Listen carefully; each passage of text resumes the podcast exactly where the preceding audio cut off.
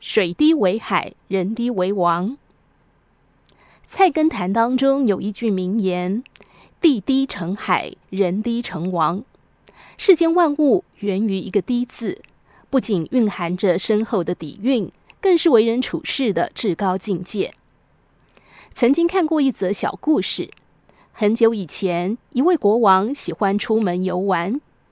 有一天，迎面走来一个乞丐，道路两旁的人都露出鄙夷的表情，很是嫌弃。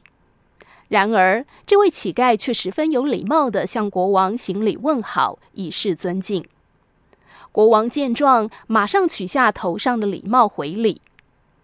身边的侍卫不解，问道：“您是高高在上的一国之王，为什么要向乞丐行礼呢？”国王回答说：“路边的乞丐尚且知礼，更何况我还是一位国王呢？”侍卫听了之后倍感羞愧。境界越高的人，姿态越低，不自视过高，谦逊待人，才会得到他人真心的敬仰。稻穗低垂，代表米粒饱满；为人谦逊，代表品格高尚。身处高位，如果息事压人，目中无人，得到的尊敬只是表面的马屁和虚伪。能够和睦待人，才能获得别人真心的钦佩与尊敬。而越身处高位的人，越要对自己的言行有更高的标准。